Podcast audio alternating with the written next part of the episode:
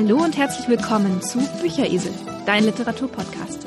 Mein Name ist Angie, ich sitze wieder im schönen Oberbayern und mit meiner Partnerin Ute äh, aus Indien besprechen wir heute ein ganz, ganz tolles Buch, nämlich Circe oder Ich bin Circe, wie es auf Deutsch heißt, von Madeline Miller. Genau, herzlich willkommen auch von mir. Und ich freue mich ja total, weil wir heute tatsächlich mal nicht kontrovers diskutieren, sondern wir sind ausnahmsweise mal einer Meinung. Das ist mal was Neues. Ich glaube, die letzten paar Mal hatten wir immer so ein bisschen etwas kontrovers über unsere Bücher diskutiert. Mal hat es dir nicht so gefallen, mal hat es mir nicht so gefallen. Und heute sind wir tatsächlich beide einer Meinung, es hat uns beiden gut gefallen. Und dann fange ich vielleicht kurz da mal äh, mit der Autorin an und erzähle euch kurz was über Madeline Miller. Äh, Madeline Miller ist eine amerikanische Romanautorin, die ist 78, 1978 in Boston geboren, ist in New York City und Philadelphia aufgewachsen, hat ein Bachelor of Arts, Master of Arts in klassischer Geschichte oder Classics von der Brown University gemacht, und zwar 2000 und 2001.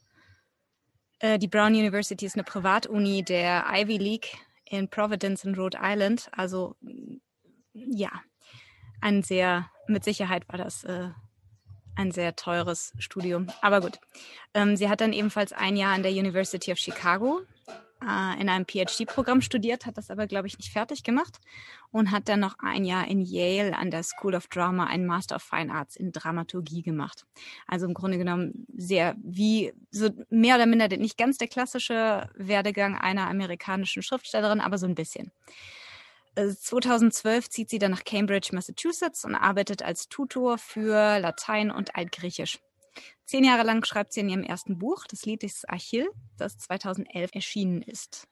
Es äh, ist ganz interessant, das Lied des Achilles ähm, erzählt die homosexuelle Liebesgeschichte zwischen Achill und Patroklos, also auch ähm, eine griechische Sage. Und Miller bezieht ihre Quellen und ihre Inspiration aus der Iliad von Homer und einigen anderen klassischen Texten. 2012 bekommt sie dafür den Orange Prize for Fiction und das Buch wird ein New York Times Bestseller. 2018 erscheint schließlich ihr zweites Buch, Ich bin Zitze. Äh, genau wie das Lied des Achill ist das auch ein klassischer Stoff aus der Odyssee von, von Homer und der Telegonie, eine Fortsetzung der Odyssee, vermutlich von Olga Mon geschrieben. Und ähm, ja, hier geht es, wie der Name vermutet, um Circe. Das ist eine Zauberin, eine Magierin aus der griechischen Sagenwelt. Und wir sagen später noch ein bisschen was zum Bereich griechische Götter und griechische Sagen. Aber die Sache ist die, wahrscheinlich hat jeder von euch schon mal das Wort bezirzen gehört. Ne, wenn man jemanden bezirzt, das kommt von Circe. Das ist äh, tatsächlich eins dieser Wörter, die auch im Deutschen ähm, Eingang gefunden haben. Äh, ich bin Zitze wird sofort Nummer 1 Bestseller der New York Times und gewinnt den Indies Choice Best Adult Fiction of the Year Award. Und 2019 wird das, äh, wird das Buch, ähm, kommt auf die Shortlist des Women Prize for Fiction. Mittler oder zurzeit wird das Buch gerade zu einer HBO Mini-Fernsehserie adaptiert. Also wahrscheinlich werden wir das dann auch bald im Fernsehen sehen können. Beide ihrer Bücher wurden in mehr als 25 Sprachen übersetzt. Das ist ziemlich erfolgreich, kann man sagen. Und sie hat eine, eine relativ gute Auflage auch in, ja, mehr oder minder auf der ganzen Welt eigentlich. Wobei hauptsächlich in USA. Äh, Madeleine Miller schreibt auch Essays und Artikel für namhafte Zeitungen wie The Guardian, Wall Street Journal, Washington Post etc. Und sie lebt zurzeit in Philadelphia oder etwas außerhalb von Philadelphia in Pennsylvania. Äh, so viel zum Autor. Ähm, Erzähl doch mal ein bisschen was, worum geht es in dem Buch, Angie? Ähm, in dem Buch geht es, wie der Titel natürlich sagt, um Circe. Circe ist äh, die Tochter des Sonnengottes Helios und der Nymphe Perse. Also der, ähm, der Götterkanon der Griechen ist ja unterteilt in die Titanen, ähm, von denen Helios einer ist, und die Olympier, deren Oberhaupt Zeus ist. Und also die Titanen und die Olympier stehen sich, hm, naja, argwöhnisch bis feindlich gegenüber. Ähm, Circe wird insgesamt als nicht besonders schön beschrieben. Ähm, das ist eine Ausnahmeerscheinung, weil die Töchter von Göttern und Nymphen, sage ich mal, durch die Bank absolute Schönheiten sind. Ähm, sie fällt also dadurch auf, dass sie, dass sie da so ein bisschen aus der Art schlägt. Und ähm, sie hat, sie hat nicht so diese kraftvolle, donnernde Götterstimme, sondern sie hat die Stimme einer Sterblichen, so leise und piepsig. also zumindest aus Sicht der Götter. Und sie wird deshalb also von ihren Geschwistern gehänselt und äh, auch von den anderen Göttern und Nymphen nicht weiter beachtet. Also selbst ihre Mutter und ihr Vater haben da eher nur so Verachtung für sie übrig und dulden sie eigentlich nur. Also sie, sie, sie läuft eigentlich als, als Schatten durch, die, durch den Palast ihres Vaters und äh, ist, ist, ist ziemlich einsam und ähm, flüchtet sich dann an einen entlegenen Strand, um dort Zeit zu verbringen, um halt nicht ständig gehänselt und verspottet zu werden und begegnet dann dem Fischer Glaukos, in den, also einen Sterblichen, in den sie sich verliebt und ähm, mehr oder weniger durch so einen glücklichen Zufall ähm, schafft sie es mit, mit Hilfe eines, eines ganz bestimmten Krautes, ihn ähm, zu verwandeln und ihn, also in einen Gott zu verwandeln, also ihn unsterblich zu machen, weil sie eben ähm, befürchtet, ähm, also sie fürchtet sich davor, dass er, dass er sterben wird. äh, Glaukos hat dann aber, als er schließlich ein Gott ist, gar kein Interesse mehr an ihr und nimmt sich stattdessen so eine, eine von diesen ganz hübschen Nymphen. Und ähm, ihr Vater Helios, also Zirzes Vater Helios, ähm, findet schließlich heraus, was sie getan hat. Und ähm, Zeus ist also absolut erzürnt darüber, dass äh, Helios eine, eine, Tochter hat, die, die ähm, eine Hexe ist. Und es stellt sich dann heraus, dass ihre Geschwister ebenfalls Talent zur Hexerei haben. Dadurch fühlt sich also Zeus massiv bedroht und ähm, Helios bricht also zu so einem Krisengespräch, kann man sagen, zu, zu Zeus auf und ähm, kehrt dann zurück und verkündet, ähm, dass Circe verbannt wird auf die Insel Ayaya. Ihre Geschwister werden nicht bestraft, weil die zumindest behauptet haben, dass sie ihre Hexe Hexerei mehr oder weniger zufällig entdeckt haben und sich gezielt anwenden, während eben Circe ähm, durchaus ähm, Glaukos verwandelt hat. Und äh, naja, also ah ja, ähm, Circe wird also nach Verband, übt sich dann eben in der Hexenkunst, vervollkommnet ihre Hexenkunst und ähm, trifft dann auf Hermes, ähm, macht einen Ausflug na, zu, zu Minos und ihrer Schwester Pasiphae und ähm, schließlich landet also Odysseus auf ihrer Insel und ähm, der wird dann ihr Geliebter und bleibt also ein Jahr dort. Mehr will ich jetzt eigentlich nicht verraten. Ähm, es lohnt sich wirklich, dieses Buch zu lesen. Unbedingt lest es. Ähm, aber ich würde jetzt die Zusammenfassung hier mal beenden. Ja, das ist eine ganz gute Idee, denn ähm, wir wollen ja nicht zu viel verraten, dass es wirklich äh, ist. Man sollte es wirklich gelesen haben und selber lesen. Es ist die Geschichte der Zirze auf eine sehr, auf eine sehr, sehr gute Art und Weise erzählt.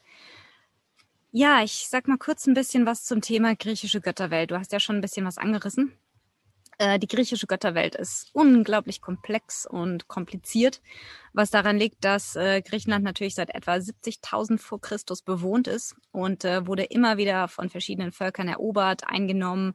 Es war sozusagen Schmelztiegel unterschiedlicher Kulturen und Menschen und diese und jedes von diesen, von diesen Kulturen oder jedes dieser Völker, die, die dorthin gekommen sind, brachte natürlich ihre eigene Kultur mit.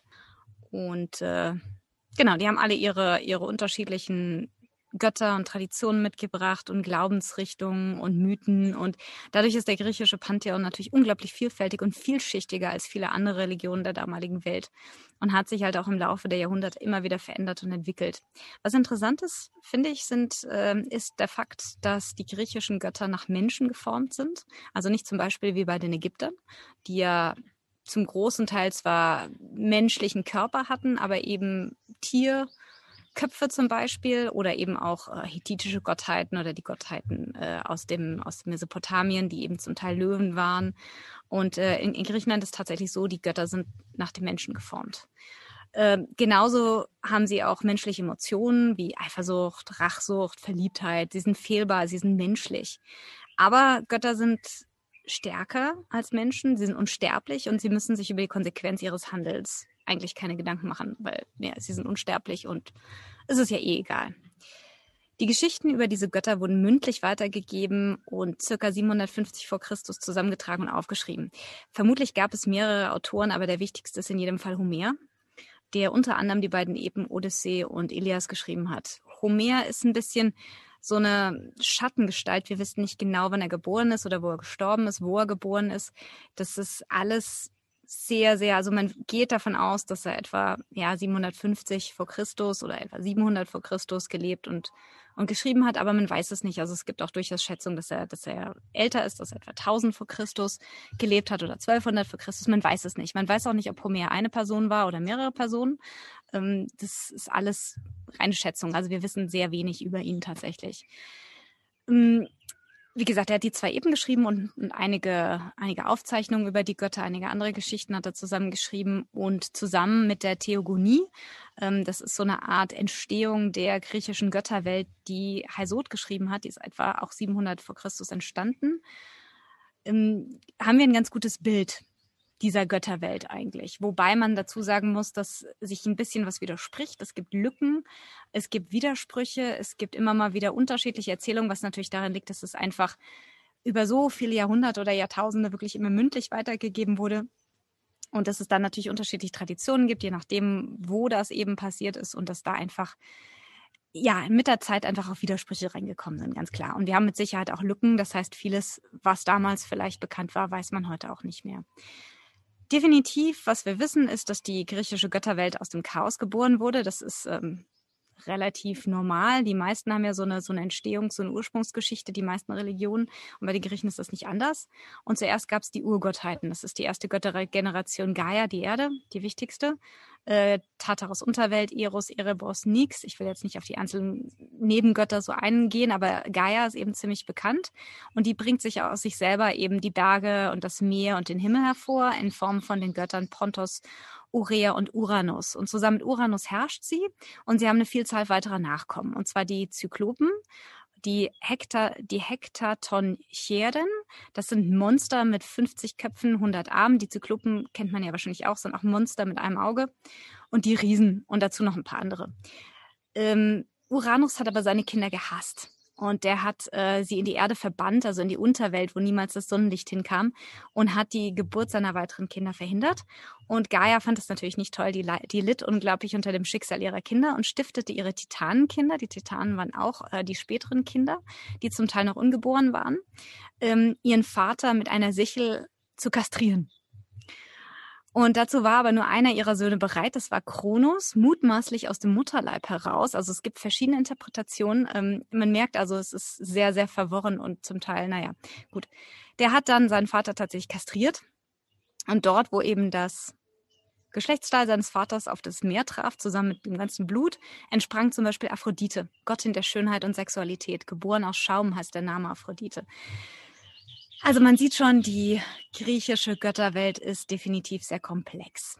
Die Titanen waren damit die nächste Göttergeneration, die die Herrschaft übernommen hatte. Du hast ja schon die Titanen angesprochen. Kronos, der eben seinen Vater kastriert hat und zum Teil auch umgebracht hat. Also das sind genau, da gibt es auch wieder unterschiedliche Interpretationen, hat dann zusammen mit seiner Frau Rea, die gleichzeitig seine Schwester war, die Herrschaft übernommen, hatte aber Angst, selber von seinen Kindern gestürzt zu werden. Also fraß er seine Kinder direkt nach der Geburt auf. Ja, gut, ist so. Ähm, zumindest sagt das die griechische Legende. Ähm, das ist übrigens auch die Legende des Saturns. Die römische, äh, die römische Sagenwelt ist der griechischen ja extrem ähnlich. Und dort ist es eben Saturn, in der griechischen ist es eben Kronos.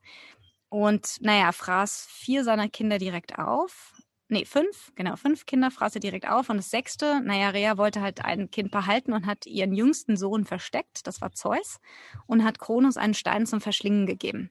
Der hat den, den, ähm, die List auch nicht gemerkt und hat diesen Stein verschlungen und Zeus konnte aufwachsen und hat seinen Vater schließlich dank einer List gezwungen, seine gefressenen Geschwister wieder auszuspucken, genauso wie den Stein, den er als letztes gefressen hatte.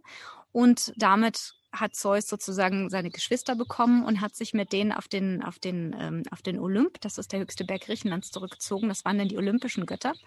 Und es kam zum Krieg zwischen den Titanen und den olympischen Göttern. Der hat ziemlich lange gedauert, zehn Jahre etwa, und äh, keine Seite konnte wirklich die Oberhand gewinnen. Und dann kam Gaia wieder ins Spiel und die hat Zeus gesagt, hier, befreit doch meine anderen Kinder. Die hat nämlich äh, Kronos damals nicht befreit, die Zyklopen, die Riesen und die Hektatonchären die nach wie vor in der Unterwelt gelebt haben und Zeus hat die mit einer List befreit. Also man merkt schon, listig sein war in Griechenland kein Nachteil. Das war definitiv eine gute, eine günstige Charaktereigenschaft. Und er hat sie eben befreit und die haben ihm geholfen, die Herrschaft zu erringen und die Titanen zu verbannen. Zeus steigt zum Hauptgott auf, zum Göttervater, zum Gott des Himmels und des Donners und heiratet Hera, seine Schwester, mit der er vier Kinder hat. Er hat noch ganz viele andere mit unterschiedlichen Frauen. Also Zeus war auch so ein, wie hast du so schön gesagt, ein Womanizer beim letzten Mal. Der ähm, ja, hatte mit verschiedenen Frauen und Göttinnen hatte er eine ganze Menge Kinder. Die olympischen Götter, wie sie genannt werden, sind eben Zeus und seine fünf Geschwister, wobei Hades nicht dazugezählt wird, weil der eigentlich in der Unterwelt residiert, während die anderen äh, Hera, Poseidon, Hestia, Demeter äh, residieren eben auf dem Olymp und die gelten als olympische Götter und sieben seiner Kinder Athene, Ares, äh, Hephaistos, Artemis, Apollon, Hermes und Dionysus. Äh, und im weiteren Sinne auch Aphrodite und Herakles, die später noch dazu kamen. Also Herakles kam später noch dazu. Es ist ein Halbgott und Sohn des Zeus aus einer Menschenfrau. Interessant finde ich ähm, oder bemerkenswert und erwähnenswert an dieser Stelle ist vielleicht auch so ein bisschen die Entstehungsgeschichte des Menschen. Der Mensch stand erst viel, viel später als die Götter natürlich.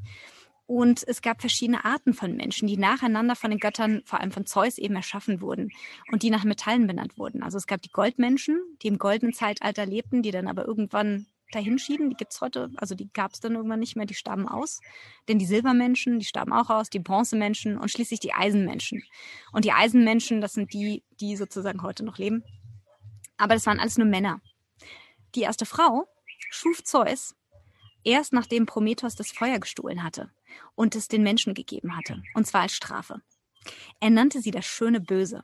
Die erste Frau war Pandora, der er eine Büchse gab, in der sich alles Übel der Welt befindet. Naja, und die Sage der Pandora gilt ja heute so ein bisschen als Beginn der Misogynie. Das hatten wir irgendwie schon beim letzten Mal. Ähm, Frauenhass und so weiter und so fort. Und es gibt natürlich die direkte Parallele zu Adam und Eva. Man muss sowieso sagen, die Bibel hat bei den Griechen schamlos abgekupfert.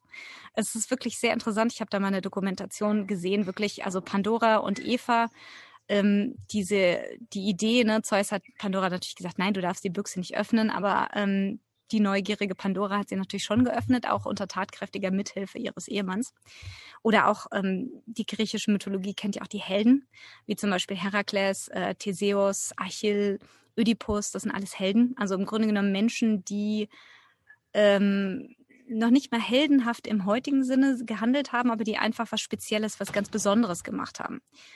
Und ähm, Herakles zum Beispiel ist also Jesus zum Beispiel ist Herakles ganz stark nachempfunden worden. Also ein, ähm, ein, ein Kind, welches den Zorn von, von Hera auf sich zieht, also Hera, die Göttin von äh, die, die Gattin, die Gattin von Zeus, die furchtbar eifersüchtig darauf ist, dass, dass Zeus eben sich in eine Frau verliebt hat.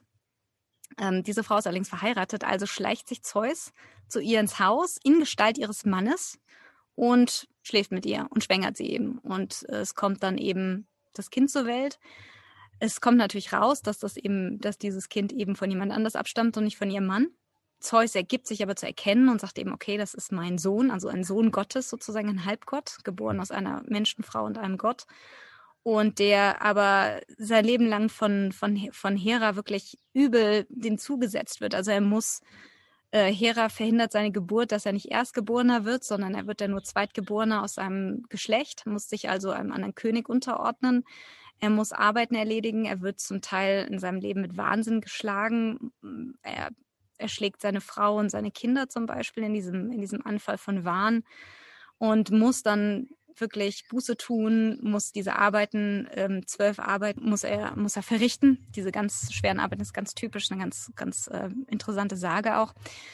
Naja, so oder so, also die, die griechische Sagenwelt und Götterwelt, man könnte wahrscheinlich, wir könnten zwei Tage drüber reden und hätten immer noch nicht alles. Also es ist unglaublich, wie verquickt das auch heute ist, in, sage ich mal, selbst wenn sich Leute nicht so dafür ähm, interessieren, weiß man trotzdem viel, weil einfach vieles so sprichwörtlich geworden ist. Also die Achillesferse zum Beispiel oder eben auch Bezirzen habe ich ja schon angesprochen. Und äh, Zirze, du hast es ja schon gesagt, ist ähm, eine Zauberin oder eine Pharmakia. Ähm, Tochter des Sonnengottes, wobei andere Quellen zufolge ist sie die Tochter von Hekato und Aetes. Also es ist ein bisschen ähm, man kann darüber debattieren, aber das ist einfach das, was ich gesagt habe, dass einfach unglaublich viele Traditionen ähm, vorhanden sind und dass es dadurch nicht immer, also dass sich nicht, dass sich durchaus einige davon widersprechen. Und naja, und sie ist eben dadurch bekannt, dass sie die Besucher ihrer Insel, also vor allem die männlichen Besucher, die Seeleute, eben in Schweine verwandelt. Äh, ich musste so lachen. Ich habe, ähm, da kam mir das, das Lied der Ärzte in den Sinn, äh, Männer sind Schweine. Ich glaube nicht, dass sie Zitz im Sinn hatten, aber ich fand das irgendwie gerade lustig. Sie ist in jedem Fall sehr prominent in der Odyssee und sie ist auch sehr prominent in der Argonautensaga, wird sie angesprochen. Es gibt ganz viele äh, Bilder, Opern, Bühnenstücke über die Person Circe. Und sie gilt so ein bisschen entweder so als Femme fatale oder als verschmähte Liebhaberin, die Rache übt. Sie gilt als kaltblütig und grausam. Und insofern ist es ganz interessant, was äh, hier Madeleine Miller aus ihr gemacht hat. Und vielleicht erzählst du uns noch ein bisschen über den Odysseus? Ja, gerne. Ähm, Odysseus spielt in dem Buch eine nicht ganz erhebliche Rolle. Also ähm, die beiden treffen ja im Lauf, im Verlauf der Odyssee aufeinander, aber Odysseus ist also eine ganz, ganz äh, markante Figur in der griechischen Sagenwelt. Er ist der Sohn des Laertes und der Antiklea und der Herrscher von Ithaka. Ithaka ist eine Insel. Ähm, es ist übrigens so, dass die ganzen ähm, Orte der griechischen Sagenwelt, also die, die, die tatsächliche geografische Lage dieser Orte, die ist ja höchst umstritten. Also ähm, ich kann ich muss jetzt gerade nachschauen, wo, wo Ithaka angeblich gelegen haben soll. Kleinen Moment. Äh, Ithaka ist eine der ionischen Inseln vor der Westküste Griechenlands. Ähm, also es gibt Orte, die man tatsächlich ähm, lokalisieren konnte, eine ganze, für eine ganze Reihe von Orten. Gerade in der Odyssee gilt das aber nicht. Ähm, seine Odysseus Gemahlin ist Penelope aus Sparta. Und Odysseus ist der Lieblingssterbliche, könnte man sagen, von Athene, der Kriegsgöttin. Ähm, Odysseus ist ein, ein, ähm, einer der Protagonisten im Trojanischen Krieg. Der Trojanische Krieg wird äh, in der Ilias äh, von Homer geschildert. Ähm, der Trojanische Krieg brach ja los, weil Paar ähm, Helena entführt hat. Helena war die Gattin ähm, des Königs von Sparta. Also Paris ist der Sohn von Priamos, des Königs Troja. Paris hat also Helena entf Troja entführt. Die Griechen haben also Zeta und Mordio geschrien. Ähm, die haben sich also gesammelt, aufgemacht, um gegen Troja in den Krieg zu ziehen. Das Ganze hat zehn Jahre gedauert. Ähm, wir kennen alle die Geschichte vom trojanischen Pferd. Das trojanische Pferd war eine List von Odysseus, um ähm, Männer nach Troja einzuschleusen, die dann eben die Stadttore für das Heer geöffnet haben. Überhaupt fällt Odysseus durch, durch seine Listen auf und seine Redekunst. Er ist aber was immer wieder durchkommt. Er ist aber auch immer sehr, sehr brutal vorgegangen, also nicht nur gegen seine Gegner, sondern auch gegen die eigenen Leute. Er muss ziemlich jähzornig gewesen sein. Zumindest wird er in, der, in den äh, diversen Überlieferungen so geschildert. Wobei man dazu sagen muss, dass die ganze griechische Sagenwelt ziemlich blutrünstig ist und äh, vor Brutalität nur so strotzt. Also insofern ja, ist das vielleicht nicht ganz so außergewöhnlich. Ähm, genau. Ähm, ein Beispiel dafür ist, also laut einer Weissagung müssen die Griechen für den Sieg gegen Troja das Palladion stehlen. Das ist ein Athene-Bildnis. Und äh, Odysseus wollte aber den Ruhm für diese Tat für sich alleine haben und ähm, plant deshalb seinen Gefährten Diomedes äh, auf dem Rückweg zu erstechen. Der kriegt das aber spitz und ähm, überwältigt Odysseus also und äh, zwingt ihn dann gefesselt zurückzulaufen. Also nur mal so, Diomedes ist also ein, einer seiner treuen Gefährten gewesen und ähm, also Odysseus war schon ziemlich ruhmeshungrig, kann man sagen. Also der, der kannte umgekehrt keine Loyalität für seine, für seine Gefährten, wenn es drauf ankam. Ähm, außerdem hat er sich natürlich ausgiebig an dem Gemetzel äh, nach dem Sieg über Troja beteiligt. Also da hat man durchaus auch Kinder abgeschlachtet. Ähm, nach dem Sieg über Troja schließt sich die Odyssee an. Also die berühmte Odyssee von Homer schildert eben diese Irrfahrt, die zehn Jahre dauert, äh, die Odysseus also schließlich irgendwann tatsächlich nach Hause nach Ithaka führt.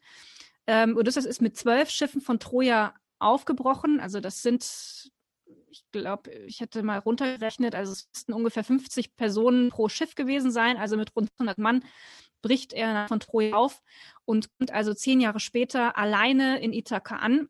Auch das wurde prophezeit, dass er also ähm, alle seine Gefährten, alle seine Mitstreiter verliert unterwegs. Die Odyssee ist ziemlich berühmt, also ähm, Odysseus legt an verschiedensten Orten an und ähm, streitet also ganz unterschiedliche Abenteuer, verliert bei diesen Abenteuern immer wieder seine Begle immer wieder mehr und mehr Begleiter.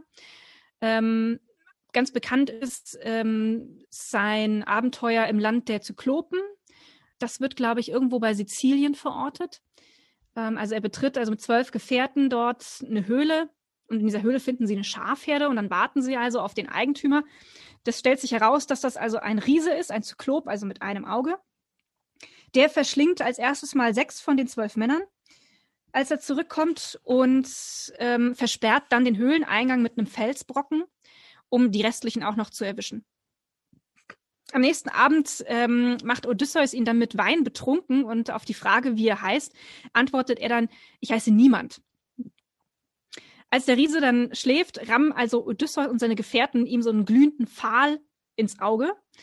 Und der Zyklop ruft dann eben um Hilfe, niemand hat mich geblendet. Und die anderen Zyklopen, die ignorieren ihn dann, weil sie halt glauben, dass er verwirrt ist. Und ähm, Odysseus und seine Gefährten können also entkommen. Die klammern sich dann im Bauchfell der Schafe fest und lassen sich von denen aus der Höhle tragen. Also der Riese, also der, Zyklop kann natürlich nicht mehr sehen und fährt dann mit dem mit der Hand immer über über den Rücken der Schafe, um zu prüfen, dass da niemand niemand drauf sitzt. Und äh, so können die können Odysseus und seine Gefährten also entkommen. Aber Odysseus kann es natürlich nicht lassen, als der schon auf seinem Schiff ist und, äh, und abfährt, ruft er also dem Zyklopen seinen Namen zu, um ihn zu verhöhnen. Und ähm, der Zyklop, das ist ähm, Polyphem heißt der, ist der Sohn von Poseidon, von dem Meere, vom Meeresgott. Und er betet also zu seinem Vater. Ähm, und Poseidon ist also fürchterlich erzürnt und das ist so, so eine Begebenheit, die dazu führt, dass diese ganze Odyssee zehn Jahre dauert, weil Poseidon, der Meeresgott, also immer wieder für Schwierigkeiten auf dieser Reise sorgt.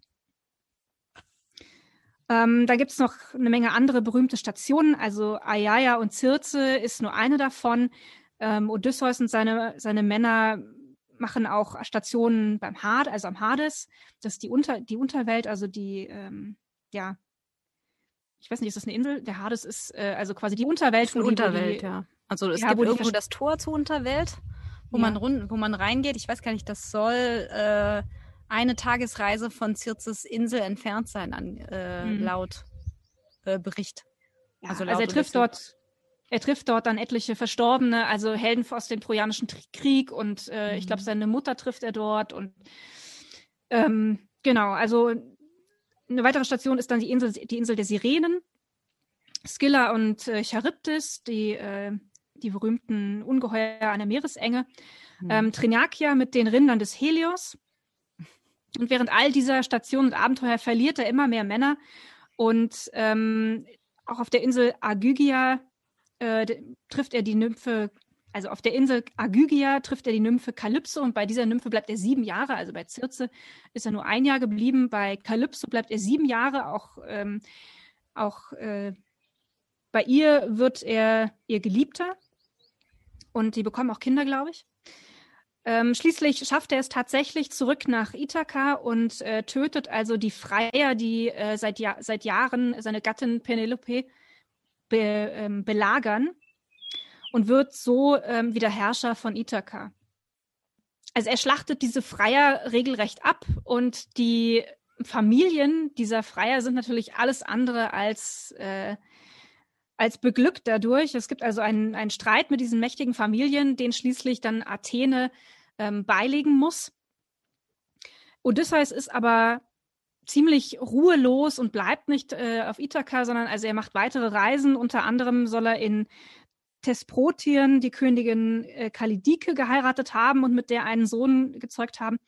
Ähm, aber im hohen Alter kehrt er dann schließlich nach Ithaka zurück und ähm, trifft auf seinen Sohn Telegonos. Telegonos ist der Sohn von, von Circe und Telegonos tötet ihn versehentlich.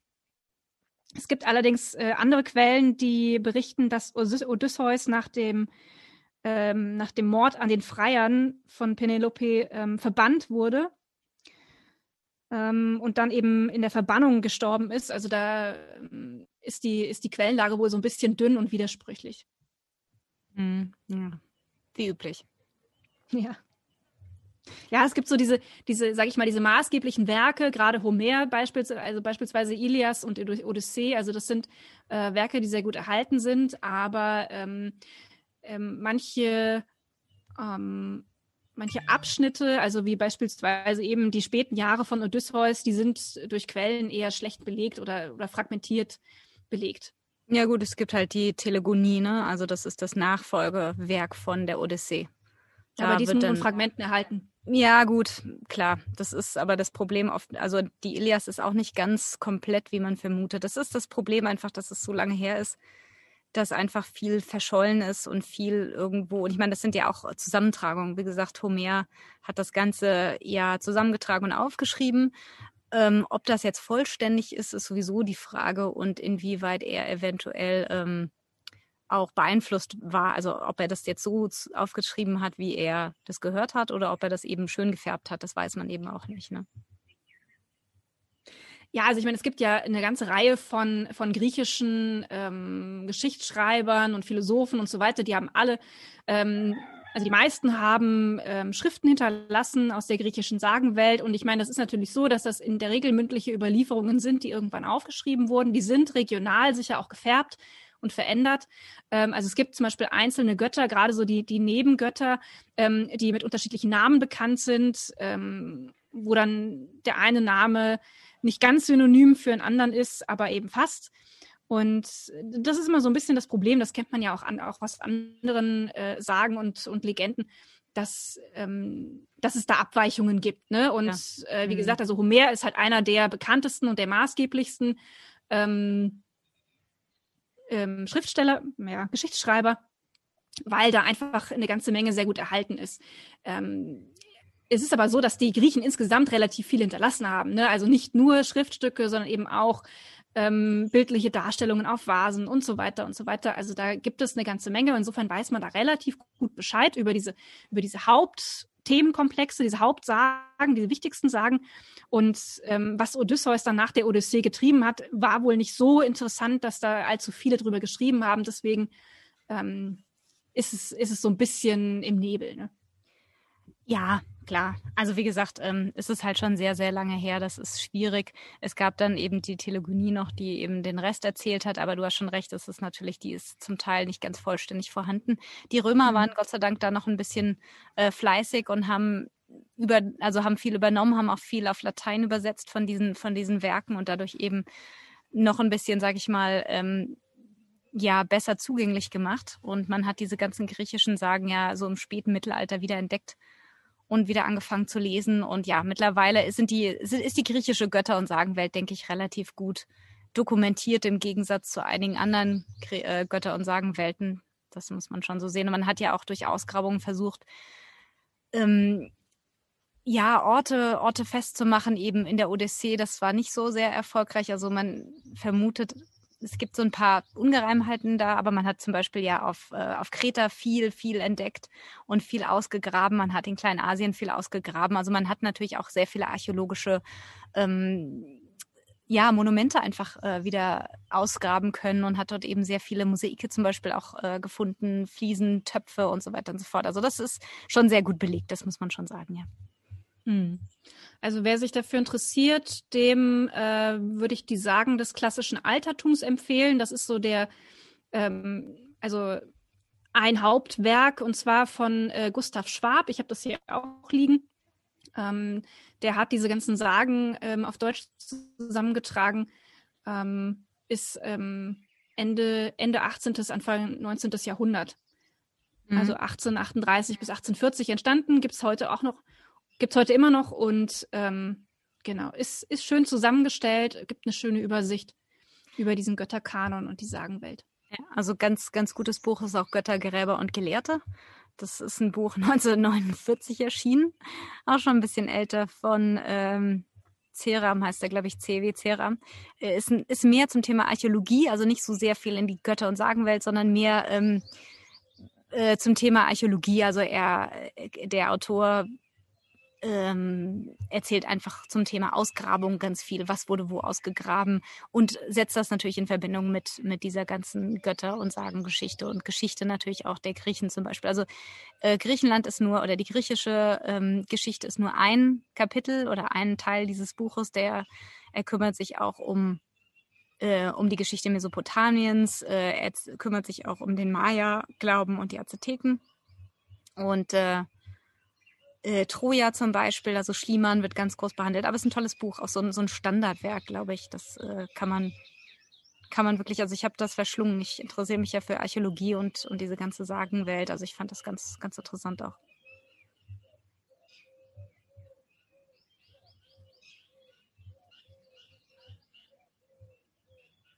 Das wäre auch noch ein gutes Buch, um sich dem etwas zu nähern.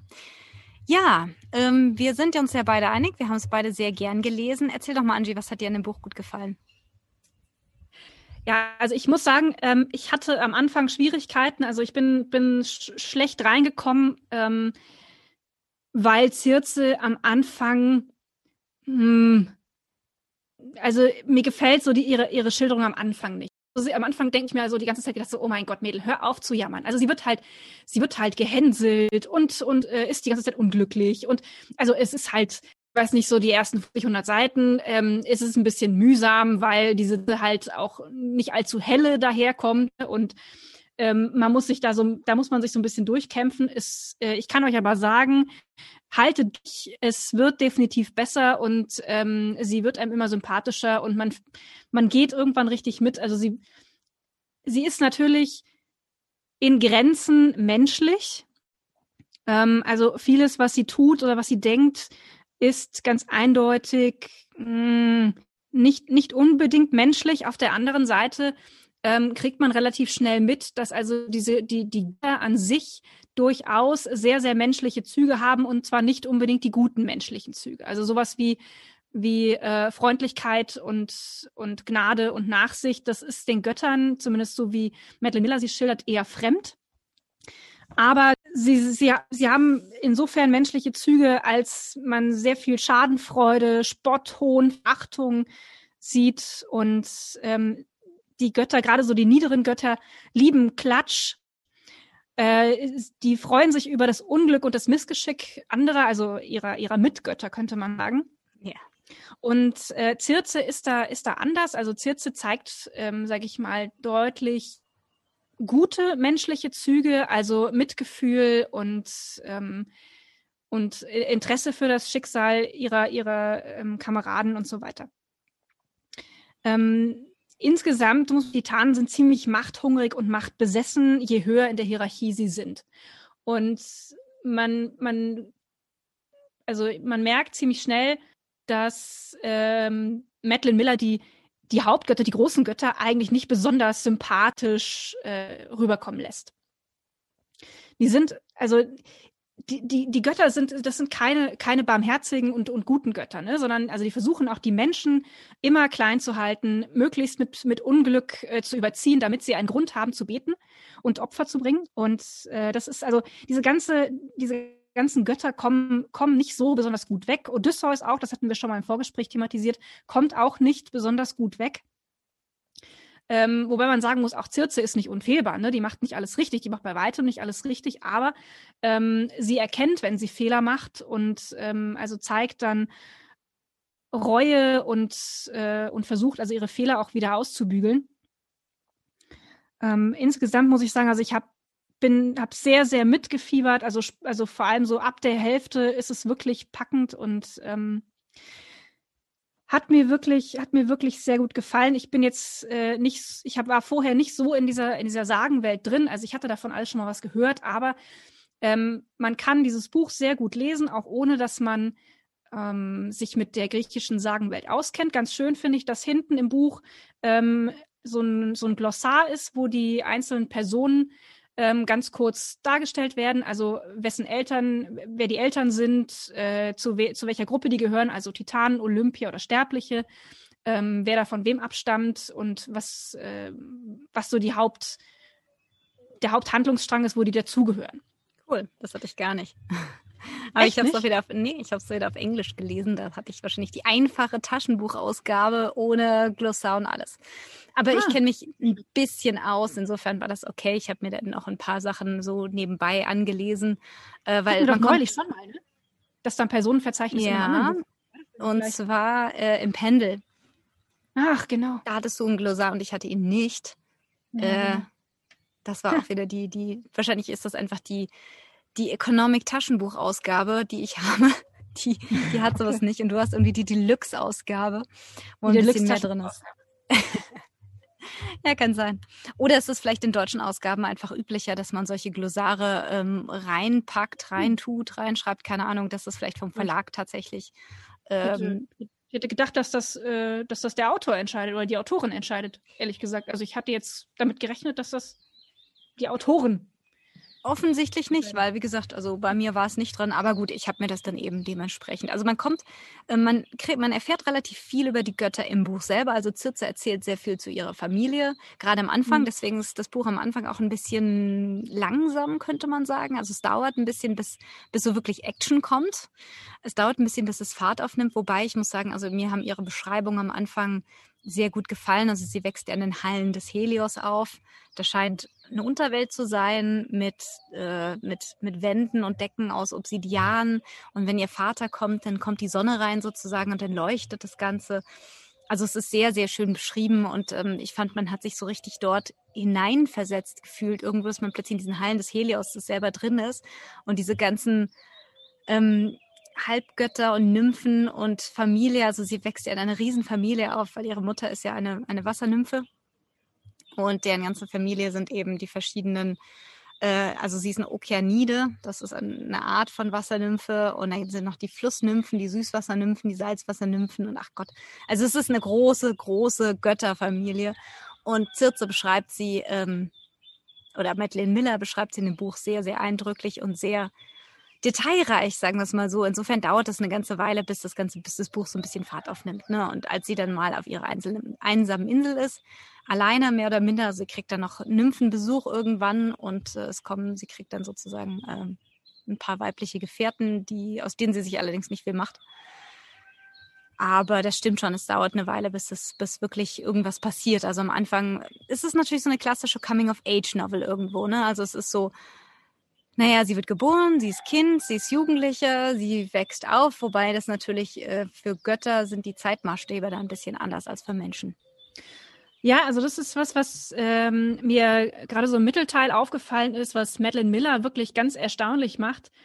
Ähm, diese, diese Empfindung von Zeit ist ja eine ganz andere, wenn, wenn, du, wenn du unsterblich bist. Und das ist mir an einer Stelle aufgefallen, da ist sie da äh, erzählt sie also einen Handlungsstrang und ähm, springt dann in die Zukunft, blickt auf das Ganze zurück und einen halben Abs oder einen Absatz weiter ist sie dann plötzlich wieder mittendrin in diesem Handlungsstrang und das ist nicht verwirrend, sondern es, es schafft ein ganz eigenartiges Zeitgefühl, das einem verdeutlicht, wie, wie, ähm, wie wenig eigentlich jemand, der unsterblich ist, ähm, Zeit überhaupt als ähm, als begrenzend empfindet. Also wie, wie, wie Zeit empfunden werden kann, wenn man unsterblich ist. Also es war, hat einen ganz, ganz erstaunlichen Effekt. Ich könnte das gar nicht so richtig in Worte, Worte kleiden, aber ähm, war war ganz, ganz klasse gemacht. Also ähm, ich meine, sie, sie Odysseus ist ja nicht der einzige Sterbliche, dem sie begegnet und äh, mit dem sie also ähm, eine Beziehung eingeht, äh, sondern da gibt es ja noch Daedalus und so weiter. Und ähm, das ist also ganz, ganz klasse gemacht, wie sie, ähm, wie sie mit, mit dieser, mit dieser Zeit, mit diesem Zeitempfinden umgeht. Also, dass, dass diese, diese Begegnungen mit den Sterblichen immer so Episoden sind, ähm, die für sie tatsächlich sehr, sehr wichtig sind, aber die trotzdem immer nur so, so aufflackern und äh, man ist dann in diesem, in diesem Zeitrahmen drin und ähm, dann ist man dann, sag ich mal, erzählt sie wie sie wieder alleine ist auf ihrer Insel und ähm, was da passiert. Und als nächstes ist es dann 300 Jahre später und äh, Odysseus trifft ein. Und das ist also, es ist ganz, ganz toll gemacht. Es klingt jetzt, weil ich es irgendwie nicht gut, nicht gut erkläre, klingt das ein bisschen holprig, aber ähm, es ist technisch wirklich wahnsinnig gut gemacht, muss ich sagen. Ja, das stimmt. Also was ich finde, was das so ein bisschen verdeutlicht, diese Zeitlosigkeit ist, ähm, sie ist ja mehr oder minder allein auf dieser Insel und sie ist, sie hat diese, diese ganzen Gefühle von Einsamkeit, ähm, aber auch Bitterkeit irgendwo gegenüber ihrer Familie, ähm, so ein bisschen dieses Empfinden. Sie wird dann irgendwann auch sehr bitter. Ich meine, wie du schon gesagt hast, es kommen ja dann ähm, Seeleute auf ihre Insel, äh, die sie bezirzt sozusagen, um mal das Wort zu verwenden, und in Schweine verwandelt. Und am Anfang, also das tut sie nicht, weil sie so böse ist, sondern sie merkt halt, sie ist als Frau alleine auf dieser Insel und sie ist natürlich auch irgendwo schutzlos. Ne? Und wenn die, wenn die Leute zu ihr kommen, sie ist keine Göttin, sie spricht nicht wie eine Göttin. Sie ist zwar eine Göttin, aber sie ist, also sie ist schon eine Göttin, aber sie spricht nicht oder sie kommt nicht daher wie eine Göttin. Und die Leute, die dann kommen, fragen sie dann, ja, ob denn ihre, ihr Mann sei oder ihr Vater oder ihr Sohn. Die stellen dann fest, sie ist ganz alleine auf dieser Insel. Und eine Frau alleine ist halt auch irgendwo schutzlos. Und das muss sie dann, ähm, das muss sie dann wirklich auf die harte Tour lernen, dass sie sich einfach verteidigen muss irgendwo, weil sie dann ziemlich am Anfang von einem dieser Seeleute oder sie wäre wahrscheinlich von der gesamten Mannschaft vergewaltigt worden, aber es ist dann tatsächlich nur der Kapitän. Danach kommt sie wieder zu Sinne und verzaubert eben die, die ganzen Menschen, also die, die Männer. Und äh, danach verwandelt sie die eben gnadenlos in Schweine und schlachtet diese auch durchaus. Also das ist ähm, ja, das ist einfach diese diese Art und Weise und wie du schon beschrieben hast, man also sie geht einfach durch diese verschiedenen Stadien. Sie ist dann zwischenzeitlich wirklich sehr, sehr bitter äh, den Menschen gegenüber, sehr wütend, sehr sauer natürlich auch. Die kommen in ihr Haus und sie bewirtet sie und äh, die nutzen ihre Gastfreundschaft aus. Aber sie ist halt einfach, wie gesagt, schutzlos, diese eine Frau ganz alleine. Und ja, diese ganzen Gefühle wandeln sich natürlich so ein bisschen mit der Zeit. Also sie wächst ja quasi auf ähm, wie wurde das irgendwo beschrieben von einer, mh, hm, von einer, sag ich mal, sehr unerfahrenen Nymphe zu einer, ähm, zu einer wirklich mutigen Hexe, kann man sagen. Also sie bezeichnet sich ja selber als Hexe in dem Buch.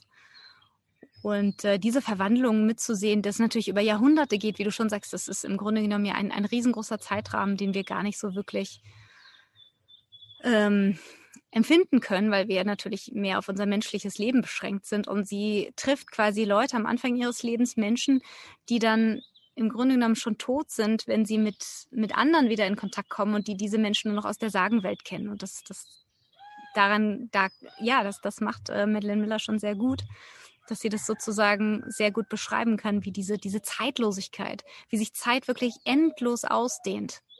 Ja, das, das macht sie schon sehr gut. Ich könnte dir auch nicht genau sagen, woran es liegt, aber es macht, in jedem Fall hat man dieses, dieses Gefühl dieser Unendlichkeit und gerade eben zwischendurch, wenn sie sich wieder so diesen, ihrer Melancholie irgendwo hingibt und sie sieht ja diese Unsterblichkeit auch durchaus nicht unbedingt als, ja, als erstrebenswert an. Sie würde eigentlich lieber, sie wäre lieber ein, ein richtiger Mensch und wäre dann eben auch sterblich, weil sie eben furchtbar gelangweilt ist, manchmal bitter und einsam und sie hätte halt lieber ein kurzes, aber ein erfülltes Leben. Ja, wobei das ja nicht sofort kommt. Ne? Also sie ist ja die erste Zeit auf dieser Insel eigentlich sehr glücklich, hm. weil sie endlich nicht mehr ständig gehänselt wird und ihre Ruhe hat ne? und sich also in, in, in aller Ruhe ihren, ähm, ihren Studien quasi widmen kann. Ähm, das kommt ja eigentlich erst, nachdem sie Daedalus kennengelernt hat und dann feststellt, wie einsam sie eigentlich gewesen ist. Ja, es gibt da einen netten, ähm, eine nette Stelle im Buch. Ich habe die jetzt nur auf Englisch da. Aber sie sagt auch, ich glaube, das war kurz nachdem sie ihn kennengelernt, also nachdem sie ihn kennenlernen durfte, der ähm, ist ja quasi im Dienst ihrer Schwester auf äh, Kreta. Und ähm, sie schreibt auf Englisch halt, Be in a solitary life. There are rare moments when another soul dips near you as stars once a year brush the earth. Such a constellation was he to me. Also diese, sie setzt sich quasi im Vergleich mit den Sternenkonstellationen, die eben so einmal im Jahr ähm, die Erde erreichen oder die man vor der Erde eben einmal im Jahr sehen kann, die, die eben so weit weg sind, dass sie sich nur ganz sel selten einfach begegnen und diese Gleichsetzung ihres Lebens mit der Unendlichkeit des Universums. Ich glaube, das, das äh, trifft es. Das ist für mich so eine der Schlüsselstellen gewesen. Hm. Ja. Ja, aber sie mit, mit jedem Mal, wenn sie auf einen Sterblichen trifft oder, oder auch auf Götter trifft, ähm, kommt eigentlich immer mehr so diese, diese Sehnsucht nach Freiheit, andere Orte zu sehen. Also irgendwo schreibt sie dann, glaube ich, auch, ähm, sie würde gerne Äthiopien sehen und Ägypten und so mhm. weiter und so weiter. Und ähm, das, dieses Gefühl wird, wird immer stärker. Und das führt natürlich dazu, dass sie da, ähm, so, wie du sagst, so eine, so eine gewisse Bitterkeit entwickelt, weil ihr irgendwann tatsächlich in aller Tragweite klar wird, dass sie äh, nicht nur unsterblich ist, sondern auch bis in alle Ewigkeit ähm, dazu verurteilt ist, in Verbannung zu leben. Ja? Richtig. Und, und zwar im äh, Gefängnis, heißt, wenn du so willst. Ne? Also die, ja, die Insel ist ja ihr Gefängnis. Am Anfang war es für sie die große Freiheit, weil sie das nicht kannte und sie so viel zum, sage ich mal, zum Anschauen hatte. Sie hat diese ganze Insel wirklich Stück um Stück kennengelernt über die vielen Jahrhunderte, hat dort alles Mögliche gesammelt. Aber irgendwann hat sie halt festgestellt, okay, die Insel ist eine Insel und sie darf nicht runter. Also es ist im Grunde genommen ein goldener Käfig für sie. Mhm. Und ein goldener Käfig ist immer noch ein Käfig. Steht auch irgendwo im Buch. Steht auch irgendwo, wobei ich glaube, das mhm. äh, bezog sich nicht auf ihr Leben auf der Insel, sondern auf das Leben in den Hallen ihres Vaters am Anfang. Meine ich. Nee, das bezog sich auf den Sohn von Daedalus. Aber das ist ah, natürlich, okay. wird das natürlich Gut. übertragen. Ja, klar. Also das ist definitiv, ähm, hat man immer mal wieder. Sowohl sie in ihrer Kindheit hat sich so gefühlt, als eben auch auf dieser Insel, dass, dass das für sie eben ein Käfig oder ein Gefängnis ist. Hm, ja. ja, und das ist dann ganz interessant, dass sie äh, natürlich als, als Unsterbliche, ich meine, Unsterblichkeit müsste ja eigentlich die ultimative Freiheit sein.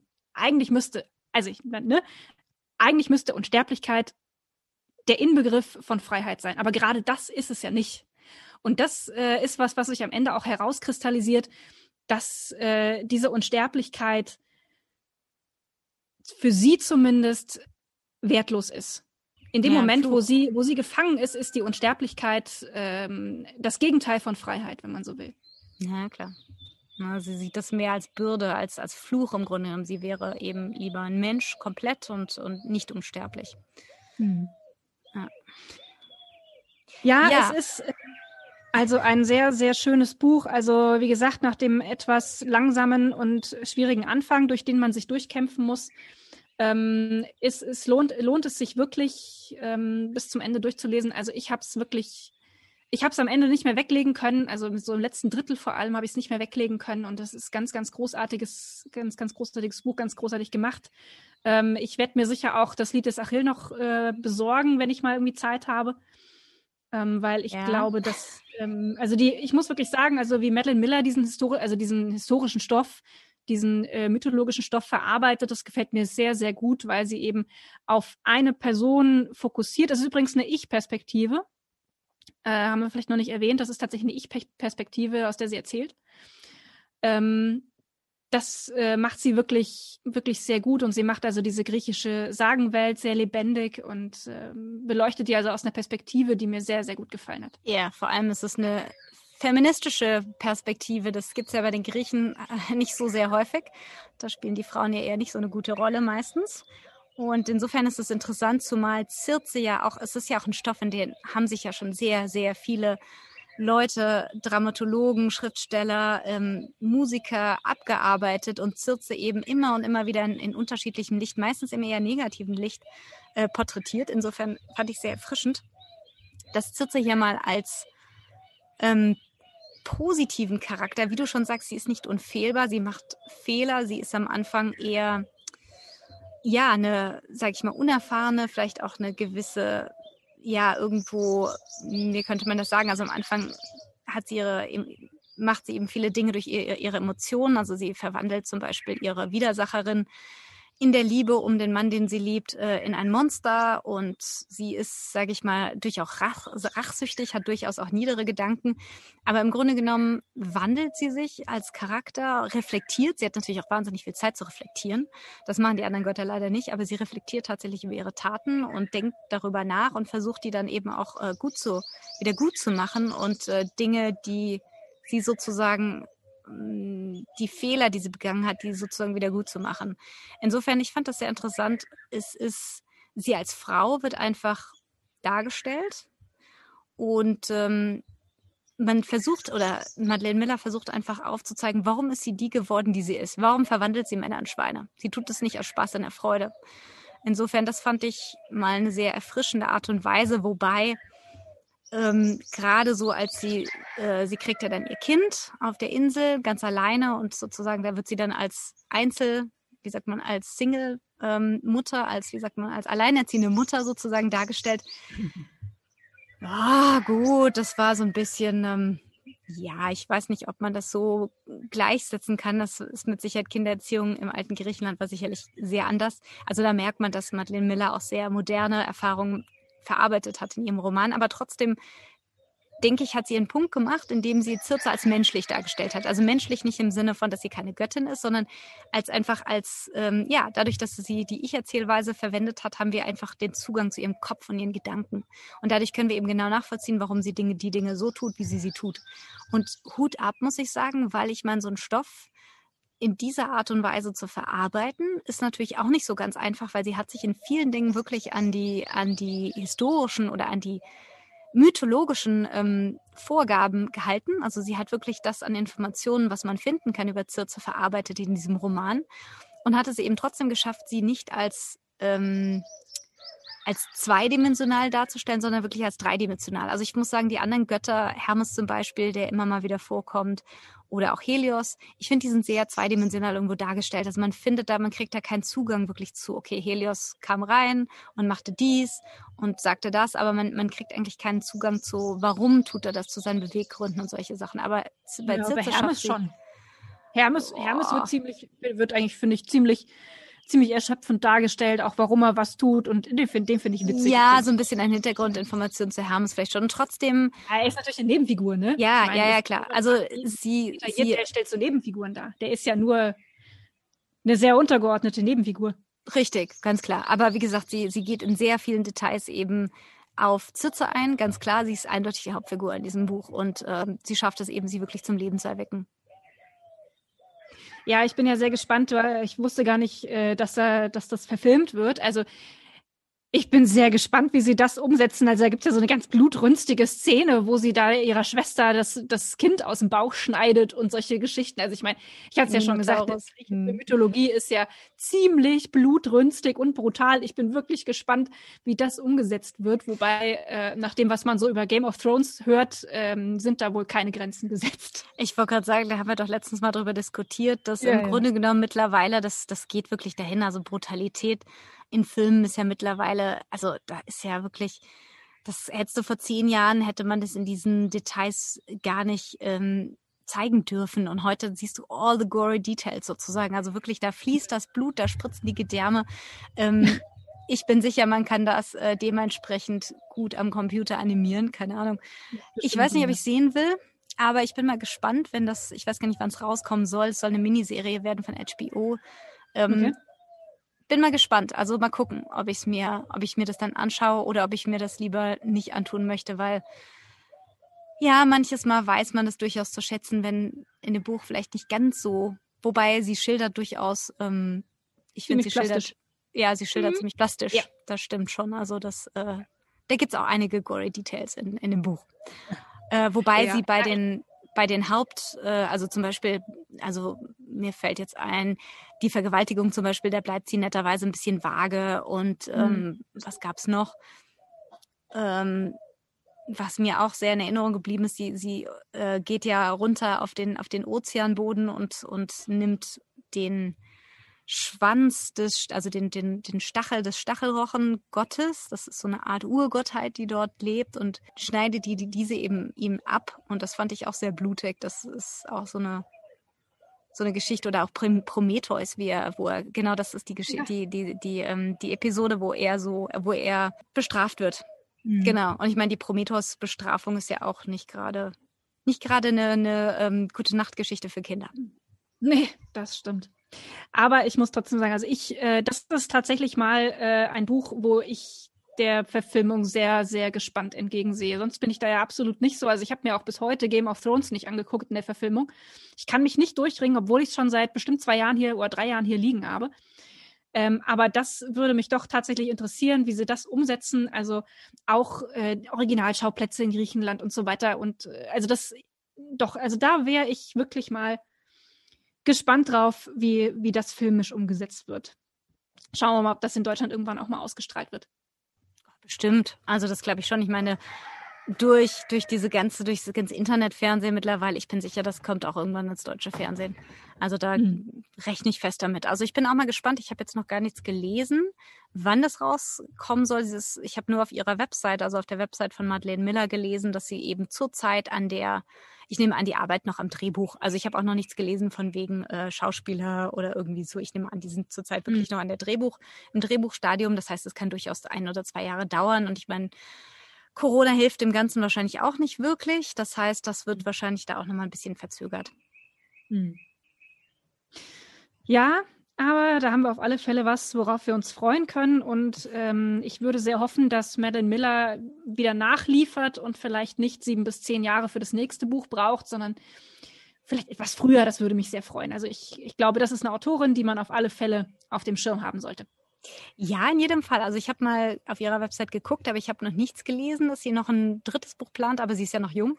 Insofern denke ich mit Sicherheit, bis dahin kann man sich dann mit dem Lied des Achilles äh, die Zeit vertreiben und ich kann mir schon vorstellen, dass sie wahrscheinlich noch an weiteren Büchern arbeitet. Also äh, das, das Lied des Achilles ist ja auch ausgezeichnet worden.